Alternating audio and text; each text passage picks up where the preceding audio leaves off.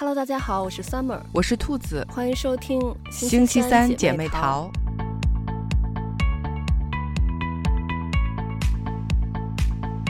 最近有一部电视剧特别火，我相信可能每一个人都看过，就是《狂飙》。我是这一个礼拜把这一整部剧三十九集全部给看完了。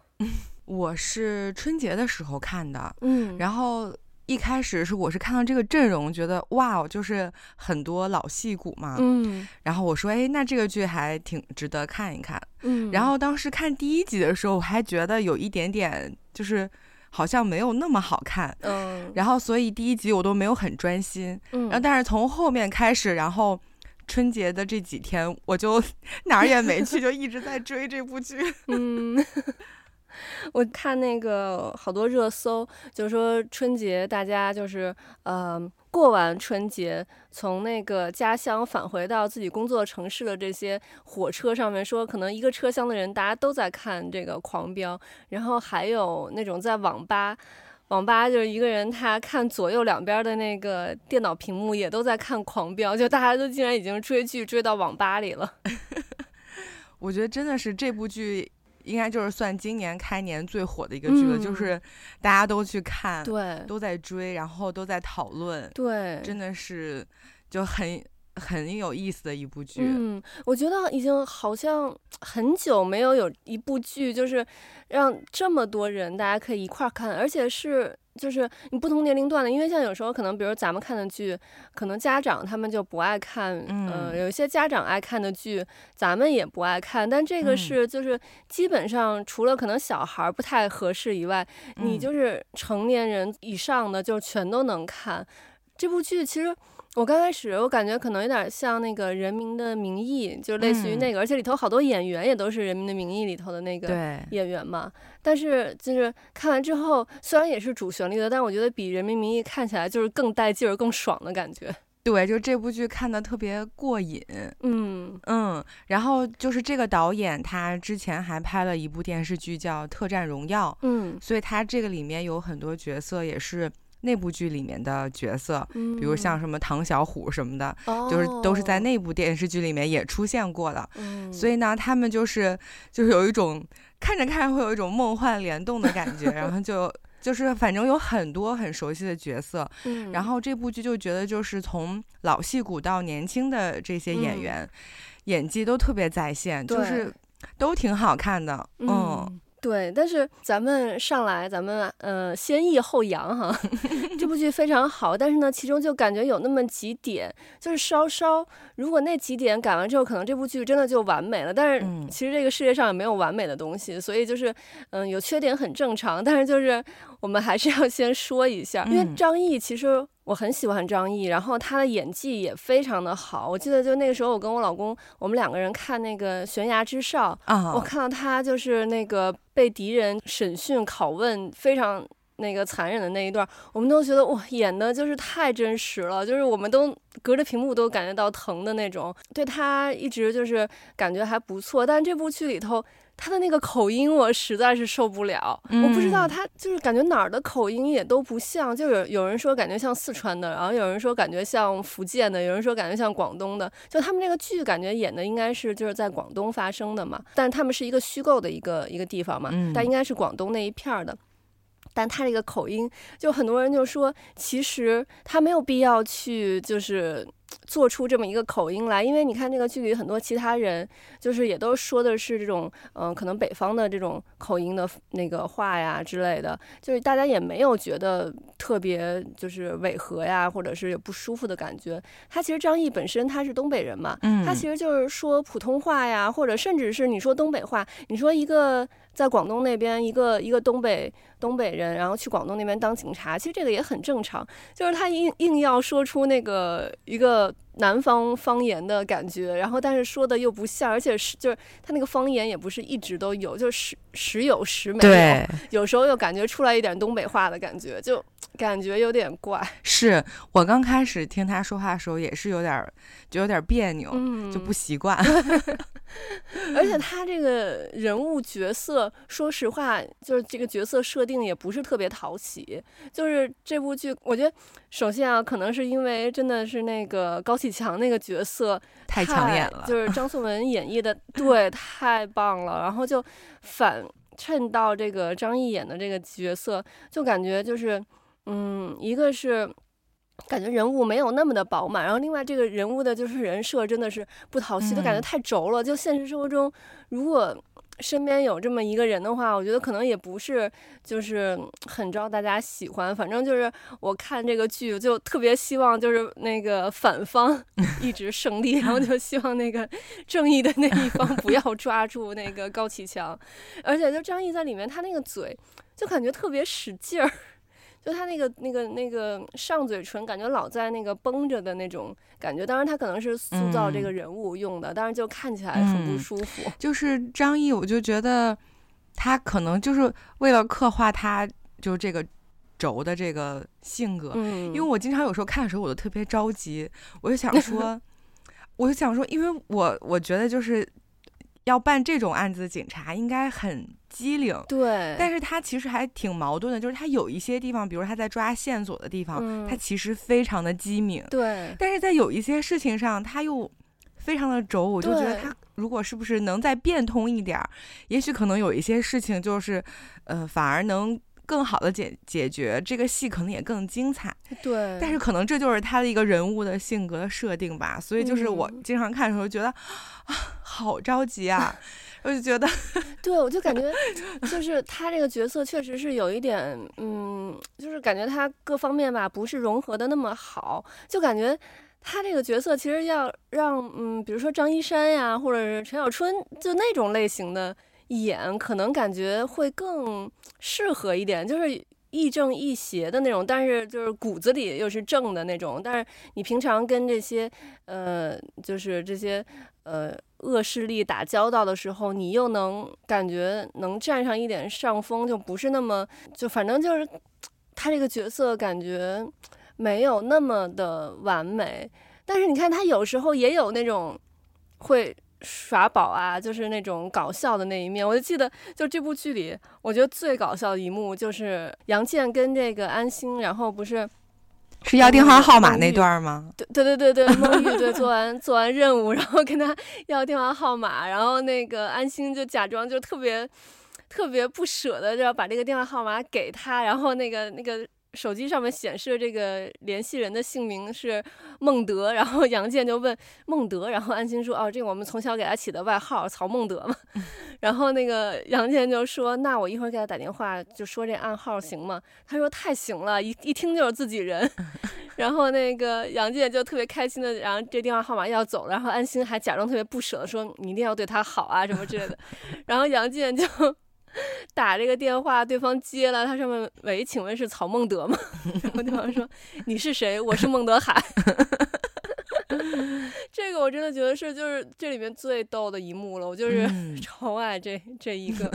然后哦，这里面还有一个特别爱的一个画面，最爱的一个画面就是那个警戒用警戒线逼退高启强的那个画面，那个挺真，那个真的是可以重看无数遍，就是高启强的那个。他的那个动作和那个表情，哦，真的太到位了。而且就是这一幕，他们会有，就是感觉用那个线就隔开了正反两方，就是那个正义的一方在把那个那个恶势力的那一方再往后退，就感觉正义会战胜恶势力的那个感觉，也是画面感还挺冲击的。对，所以我现在在想，可能是不是，嗯，需要就是希望刻画的是一个。就是非常非常正面的这么一个警察的形象，来和，嗯、呃，就是高启强形成一个很强烈的对比。嗯，因为如果说如果安心是一个就是亦正亦邪，也是可以，嗯，有那种黑白两道通吃那种感觉的，嗯、可能是不是这种对比就不够强烈了？就我、嗯、我刚刚突然在想哈。所以可能他就是。在角色的设定上会让安心看起来好像就是更刻板一点，但这样他确实跟高启强会形成一个很强烈的反差。嗯，对，也是，但是就是就感觉这种人物就是不够精彩，不够饱满，对，对，而且不够有血有肉，嗯、因为之前就有。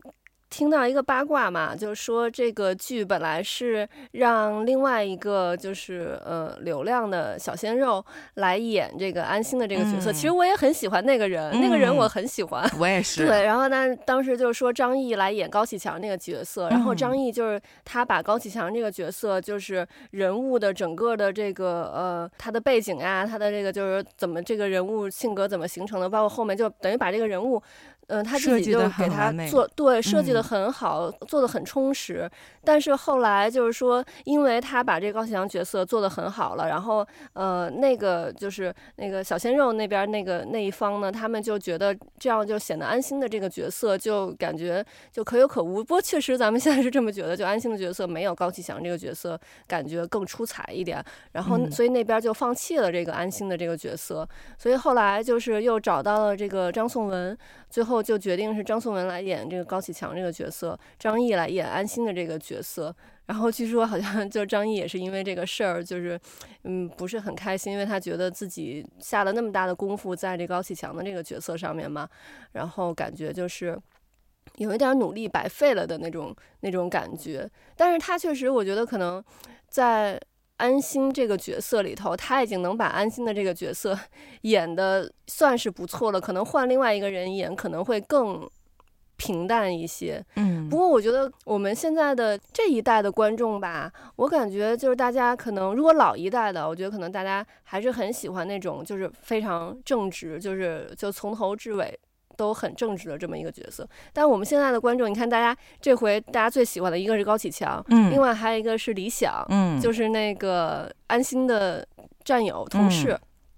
其实李想他也是一个，就是他不是一个完全正直的一个一个角色，他中间也有过就是一些迷茫啊、彷徨啊，而且他这个人物也很复杂，但是大家就是感觉对李想。的感情会更多过于对安心的那个感情，就是这回演李想的那个演员叫李健，好像是、嗯、对，好像对，也是就是特别受大家欢迎，就是好多人都是在网上叫他老公，就感觉一个四十多 岁的一个中年的男演员突然有了这种流量明星的那个待遇。因为我觉得就是人性是复杂的，嗯、其实大家也都知道，就是没有人是非黑即白，嗯、是好就是百分之百好，他总是会有他就是软弱的地方、迷茫的地方，或者说需要去休息一下的地方。嗯、所以说这个其实是人之常情，所以大家其实更愿意看到的是，就是有血有肉、更丰满的一个人物。嗯、所以大家会那么喜欢高启强，就是因为。他，他有他非常就是狠的地方，嗯、但他又有他身上又有非常温情、非常仗义的地方，嗯、所以这个角色会让大家觉得说很迷人。对，安心就正是因为他身上就是，嗯，你很少看到他不好的地方，那、嗯、这个就是完全都是偏向于正的，所以大家觉得就是说，嗯，只看到了他的一面，就是这种感觉就。没有更多面的去塑造这个人物，嗯、看到他更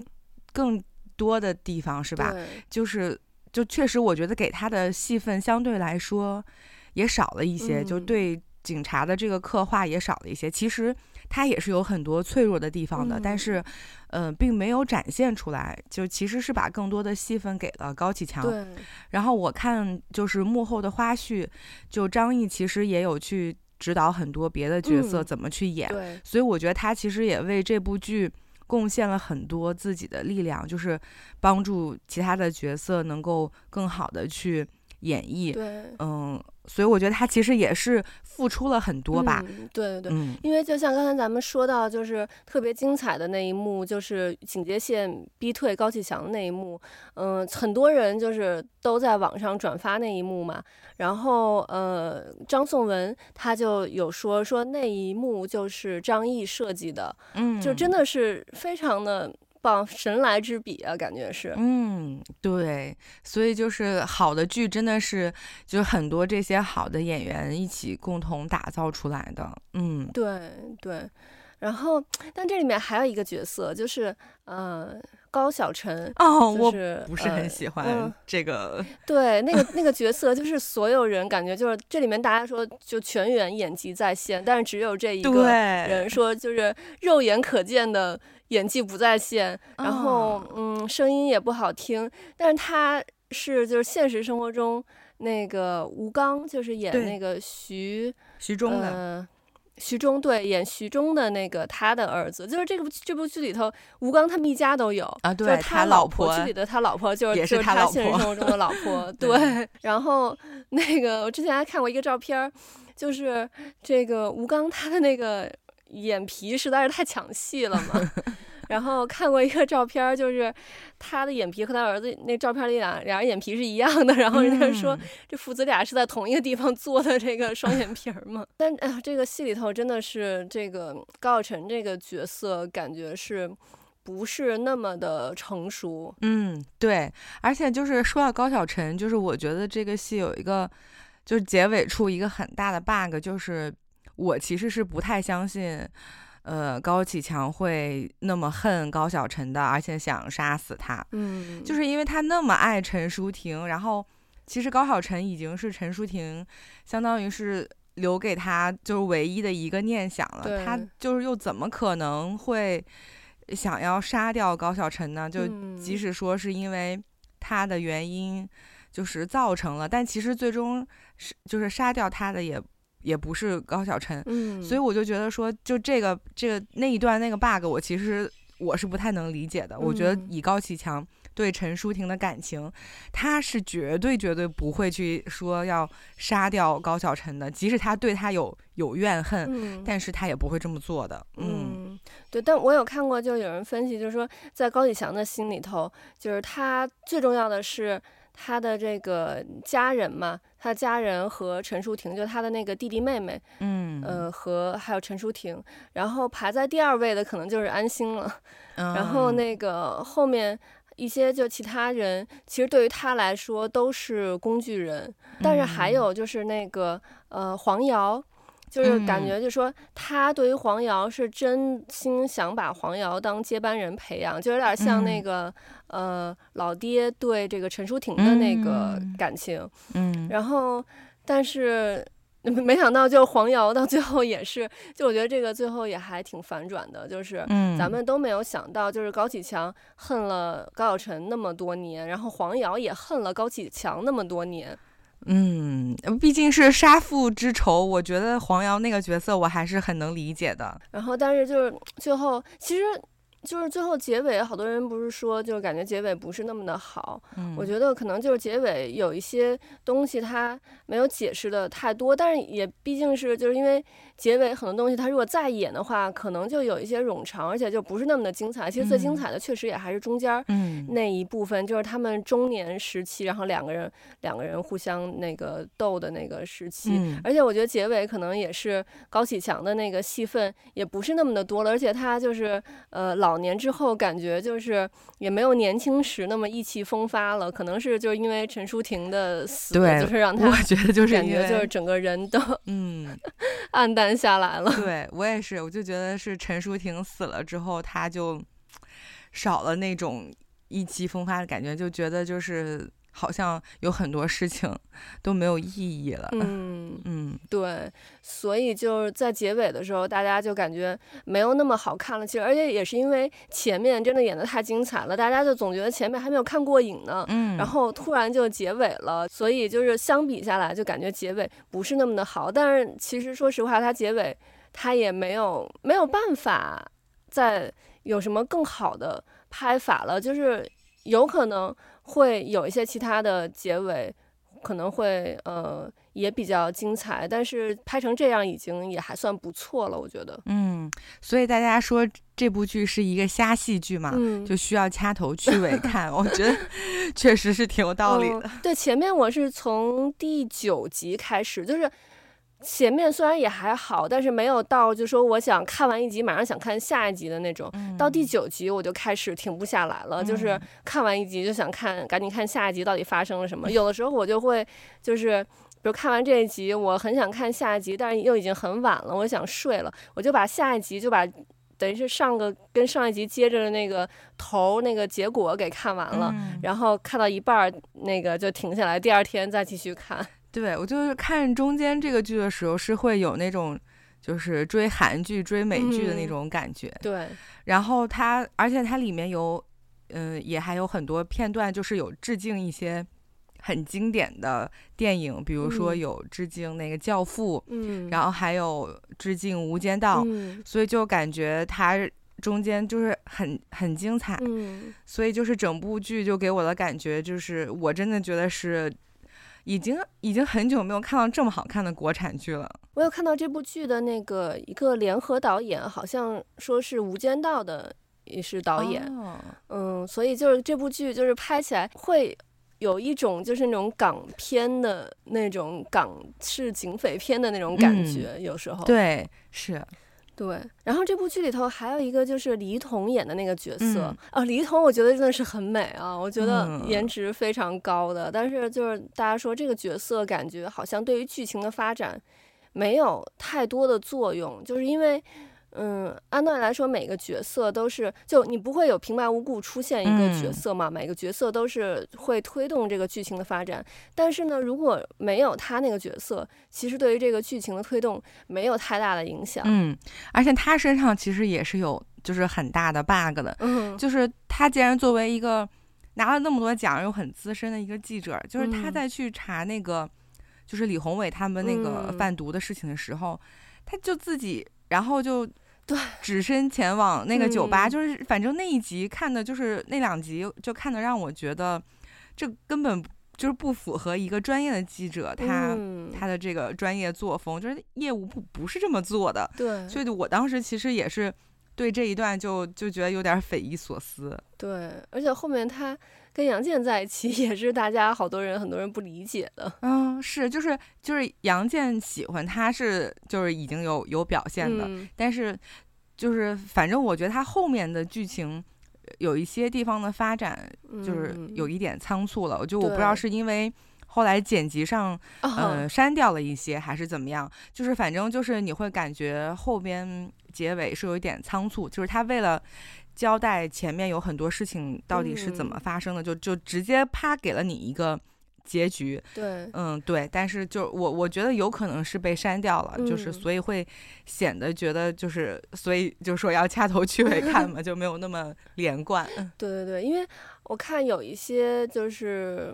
剧情包括像李想去世之后，他那个墓碑上写的是就是李想同志嘛，嗯，人家就说就是说明李想他爸爸已经去世了，对，但是这一段也没有交代，嗯、这段然后我看有人说是原著上面是有写的，但是电视剧可能是、嗯、呃因为时长的问题啊节奏的问题，他也没有交代，嗯，他就是等于如果因为如果他爸爸还在世的话，应该就是应该是会写什么对爱子理想什么之类的这种。对，因为亲人给立碑嘛，他如果只有就是没有亲人了，才会说是就是说单位给立碑。对对。然后，所以这段也是其实没有交代，就很多这种可能原著里头有，但是电视剧因为时长的考虑，包括还有很多就是后面，尤其到后期，就是咱们看到就是那个配音的痕迹特别明显，嗯、就是那个嘴型和那个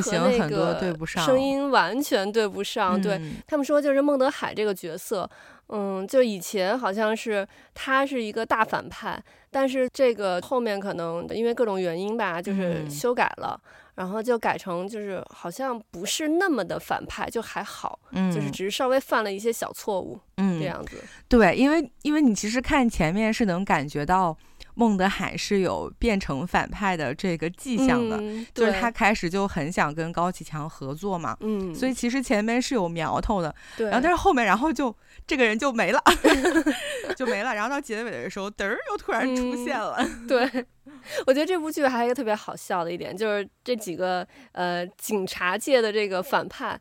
那个呃，一个他们最开始的那个队长，他们那个师傅曹闯，嗯，然后那个人是第十二集，不是突然就是呃亮出身份是卧底嘛？然后那个人说他拍前十一集的时候，他自己还都不知道，自己就是演戏的时候把自己是当好人演的，然后到第十二集突然哎发现卧底竟然是我自己，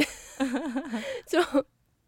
然后很突然，然后就就死了，然后包括还有那个就是。安心的那个同事，后来就是李想死了之后，那个人接替队长的那个张彪哦，张张彪对，嗯、张彪也是前面他也不知道自己就是后期是变坏了，也是把自己当好人演的，然后也是突然得知自己原来是坏人。对，所以我觉得导演其实拍这部剧，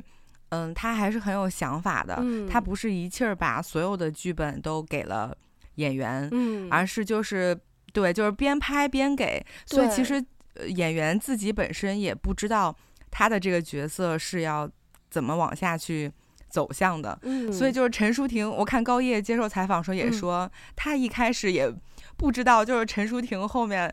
怎么就是怎么死，然后什么对，所以我就说就觉得这个其实很有意思。我觉得这个创作过程也会让演员非常的享受。对，就我觉得其实就是导演真的还挺有想法的。对，因为有些角色就是你告诉他了，他就会有一些预设，比如像这种就是呃警察里的这个就是卧底，嗯、你如果告诉他一开始就告诉他你是一个坏人，他在演的时候就会他自己就是。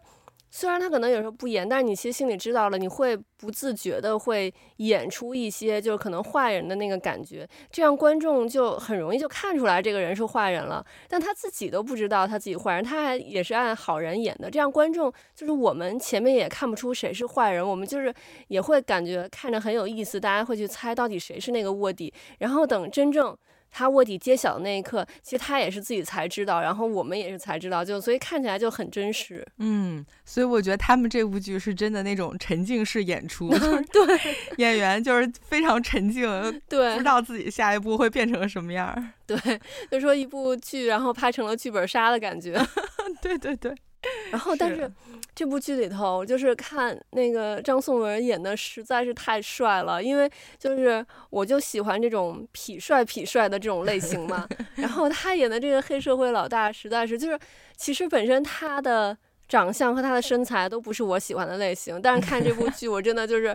哎呀，感觉看的太过瘾了。然后有时候怀疑自己，我说我这个眼光难道是变了吗？然后但是看到就是网上很多人都觉得他很帅，然后我就放心了。我觉得就是可不是我眼光的问题，是他真的演的太好了。嗯，你们是被他的气质吸引了，对就不是单纯的看他的外表。对，而且就看这部剧。就因为他的那个戒指跟我们的那个结婚戒指是同款的嘛？哦，是吗？对，然后而且就是那个、哦、是是卡地亚的那个，是不是？对对对，卡地亚的那个，只是就是颜色不一样。嗯、然后他老婆那个名字不是就跟我名字也挺像的嘛？嗯。然后我看的时候就也会有一种沉浸式的观影代入感，是吗？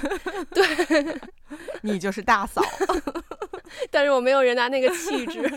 哦，而且就是我跟那个陈淑婷的那个发型，我们俩就是。长度是一样的嘛？对，你可以烫个卷发，特别有代入感。可以搞一搞，你你们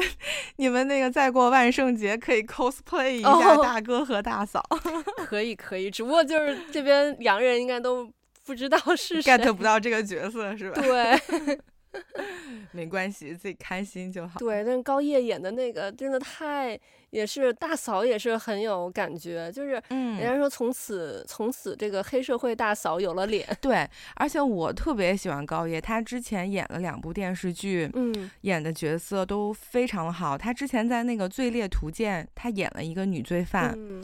然后她当时就是，而且她其实是，就是演的特别好的那一幕让我。一直印象特深刻的就是她当时已经在监狱里了，嗯、然后她其实是为爱情，就是没有供出来她她那个，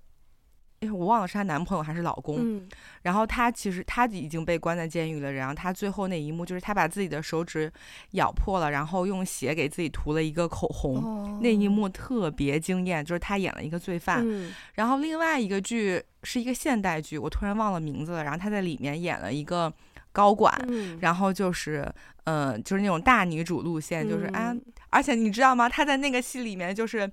演演，就是演杨建那个演员是跟她演对手戏，嗯、然后他俩后来在一起了，然后就是就特别逗，就她在那里面演了一个很洒脱的女生，就是一个人过着那种很精致的单身、嗯、单身生活，然后也不需要爱情的那种，就过得特别潇洒，然后。就是他演的每一个性格，就是那个角色，我都特别喜欢。所以就是有人说他是剧抛脸嘛，就他真的是每一个角色演的都挺好的。我就特别喜欢他。听你说完之后，我就感觉还想看看另外两部剧。嗯、我感觉他就是那种气场很强大的那种人。对，没错，他就是气场特别强大。嗯，我就特别喜欢他。然后他这回演大嫂，这个我就哦，就是嗯，嗯，然后我还去搜了大嫂同款的那个耳环，然后 就是他在剧里面就是穿搭也挺好看的。嗯，对对对，但是就是。有一点，我觉得就是，其实很多剧都有这个毛病，就是说他在这个剧里头吧，嗯、那个你晚上睡觉的时候，有一幕是他晚上半夜起来接到一个电话嘛，啊，医院、那个、说那个，对对对，医院那个说说那个对李宏伟醒了，李宏伟醒了，然后但是他半夜睡觉的时候，然后他的妆是。就是全妆，然后嘴唇那个、嗯、那个红嘴唇也是对，也是涂的特别精致，对，嗯，对，我觉得就是这一点是就是稍稍感觉没有做到这部剧没有做到那么好的，就是其实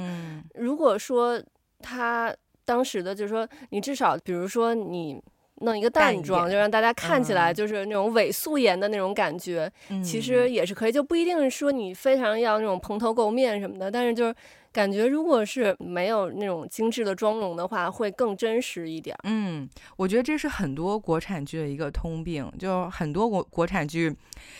演员睡觉的时候 都是带妆的。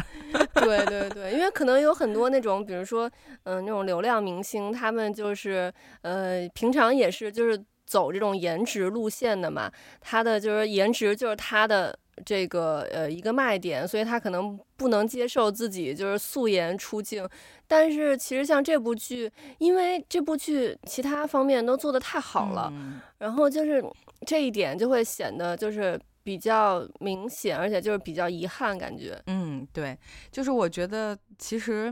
其实我个人觉得，无论是不是流量，或者说是不是需要颜值，但是我觉得如果你作为演员本身。嗯你来演这个戏，那你应该对你的角色要负责任。就是我觉得这是一个专业的态度。对，就是对吧？嗯，你不能说，我觉得如果你这个角色演得很好，大家其实是不会太多的去计较说你是不是有那么好看了或者怎么样。你看，像咱们上次说《黑暗荣耀》，嗯，那宋慧乔她平时也是非常光鲜亮丽的，嗯，但是她为了这个角色，其实在。外表上，他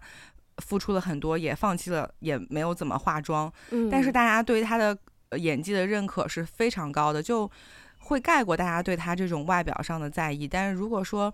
就是你过过于去希望你在镜头前永远是好看的，嗯，但是忽略了。比这个更重要的事情，我觉得就是有一点，有一点本末倒置了。嗯，嗯，我就记得咱们有一个高中同学，他就是后来是做演员了嘛。然后那个时候好像还是咱们上大学的时候，我记得他拍了一个片子，在里面就是当一个那个配角。嗯，然后是那个，我记得导演好像是和平导演，就是前不久刚刚去世的那个和平导演。嗯然后当时他那个，你想咱们那个时候也就是二十岁左右上大学的时候嘛，嗯，然后还是挺爱美的女生，但是他那个角色就是要演一个村姑，然后那个就要往脸上抹抹土呀，嗯、抹泥什么之类的。嗯、然后当时他就不是很想抹，但是和平导演就跟他说说你要演的话，你就不能就是光想着漂亮，你就是得真实。然后你你要你要不然你那你就别演了。然后他就是后来就是觉得，嗯，导演说的是对的，所以他后来就是也是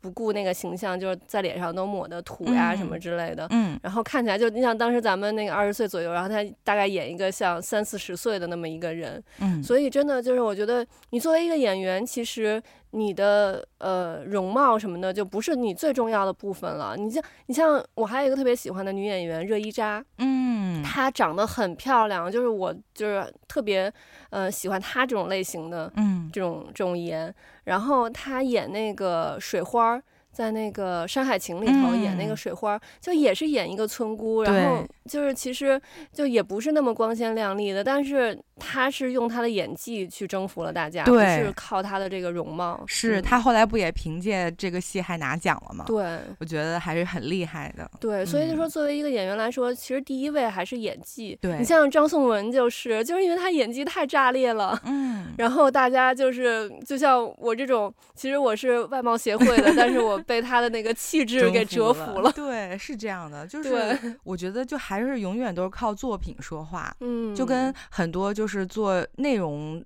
的这种呃，就 UP 主啊，或者说那个博主什么的也好，嗯，就是永远其实都还是内容为王。就是现在有这么多各种各样的形式。可以去展现你的内容，但如果你的内容足够好，嗯，哪怕你的形式稍微没有那么的精致，但一样会受到欢迎。嗯，所以我觉得，就是说，还是应该把更多的精力放在我们这个好的内容上，而不要过于去想要说用什么样的形式去包装它。嗯嗯，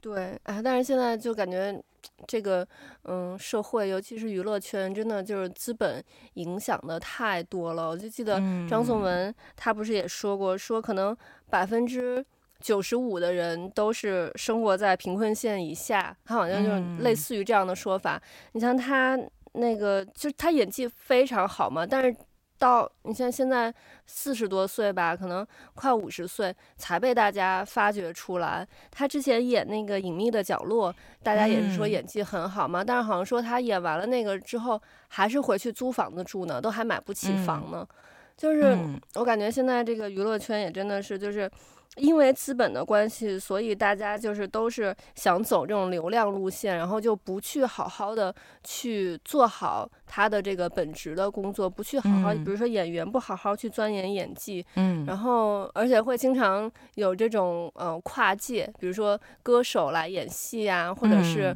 嗯、呃、演员呀去。去那个发长片什么的，嗯，所以我觉得大家还是要做好本职工作。不过刚才说演员发长片，我突然想起最近，因为张颂文火了嘛，他就是在那个全民 K 歌里头，就是自己录的那些歌，也都被大家翻出来。就他本来是自己娱娱乐的，然后被大家翻出来。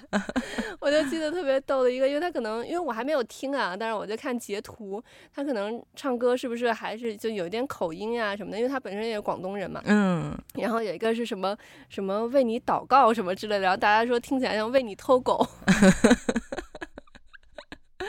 哎，因为明星就是一旦火了，真的是没有什么隐私，大家都 把它全给翻出来了。对对，所以我觉得就是你像可能小的时候大家都。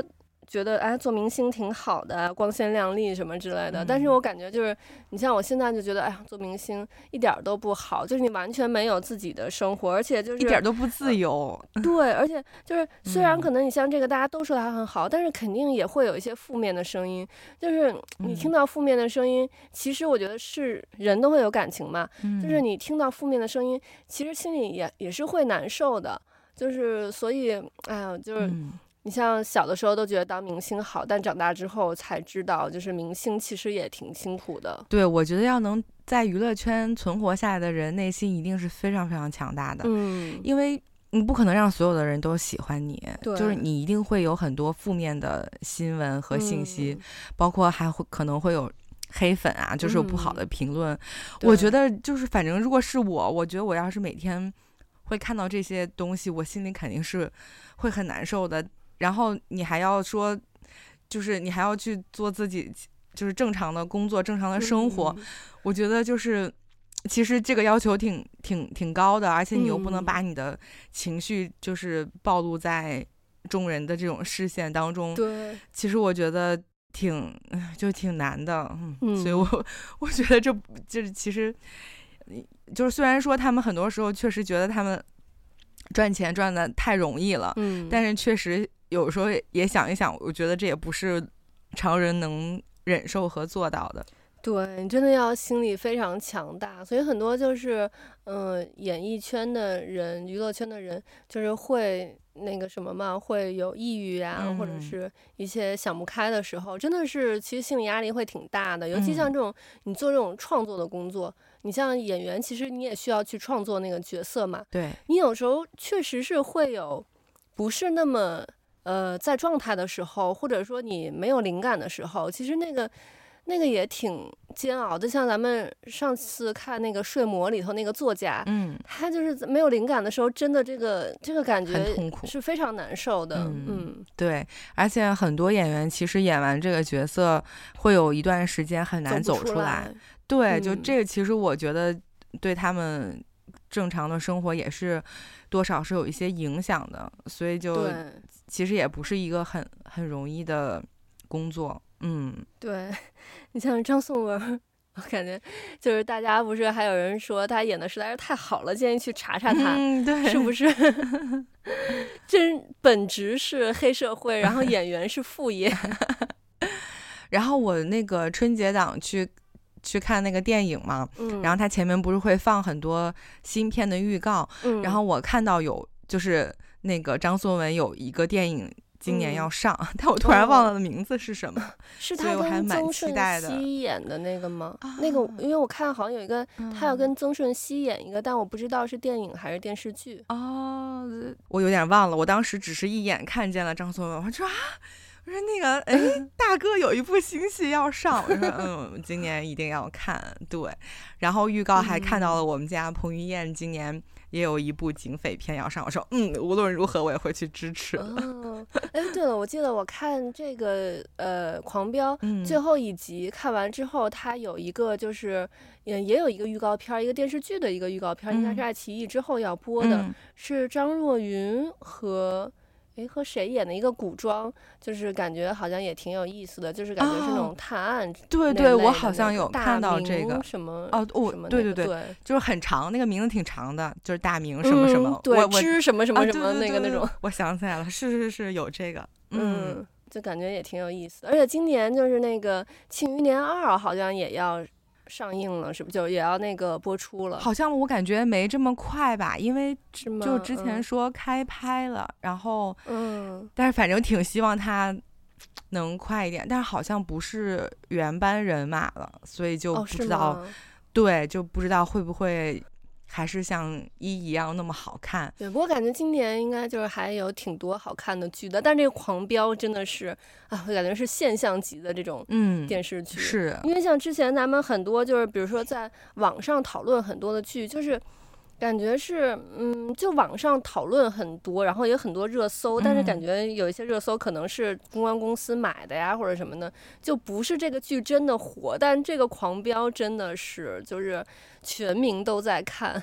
对，这真的是，就我真的觉得已经很久没有看到这样的剧了。嗯，人民的名义好像也是。好像也有四五年了吧，嗯，就是感觉也很久了，嗯、对对。那咱们其实刚才聊到了今年的那么多部，就是也挺值得期待的剧，就希望今年这些剧都能如期上映，然后嗯，这些有实力的、有演技的好演员们，然后也能有更多的戏可以演，让我们观众有更多的好戏可以看。嗯，是的，就是期待我们的国产剧可以越来越好。嗯。OK，那我们今天的节目就到这里了，我们下期再见，拜拜，拜拜。